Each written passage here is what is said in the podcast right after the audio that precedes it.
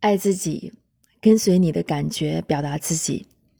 请把自己从话语中解放出来，学习用心去体会环境与氛围。请相信你的感觉。当你的伴侣跟你交谈时，他散发出来的是怎样的气息？触摸你会让你感觉舒服吗？他会带给你什么样的感受？或者你会感觉到内部有什么东西关闭起来？然后考察一下相反的情况。你接近你的伴侣时，他会不会走开？他会不会试图与你保持距离？请扪心自问：你接近他是因为真心喜欢他，感觉充满活力，还是因为你有求于他，从他那里想得到什么？这是否可以说明你的伴侣之所以会回避你，是有其内在的理由的？